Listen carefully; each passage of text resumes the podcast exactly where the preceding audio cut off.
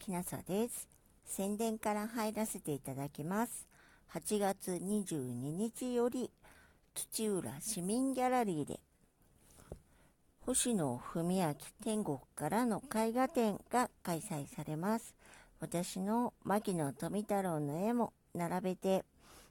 展示させていただくことになりましたので、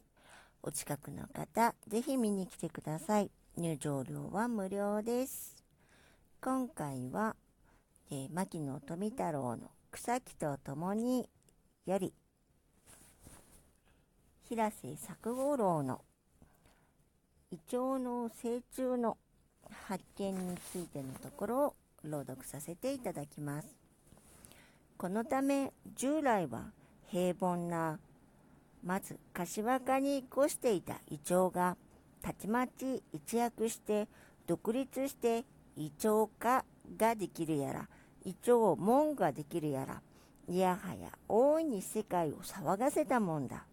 そしてこの成虫を初めて発見した人は東京理科大学植物学教室に勤めていた。一学校の平瀬作五郎であってその発見は実に明治29年1896年の9月で、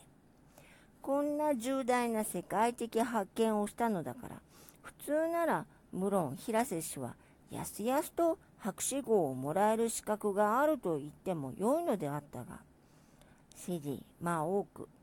そこにはそこがあって、不幸にもその栄冠を勝ち得なかったばかりでなく、たちまち策動者の犠牲となって甲州は琵琶湖畔にある彦根中学校の教師として遠く左遷される浮目を見たのは哀れというも愚かな話であった今回は牧野富太郎の草木と共により平瀬作五郎のイチョウの成虫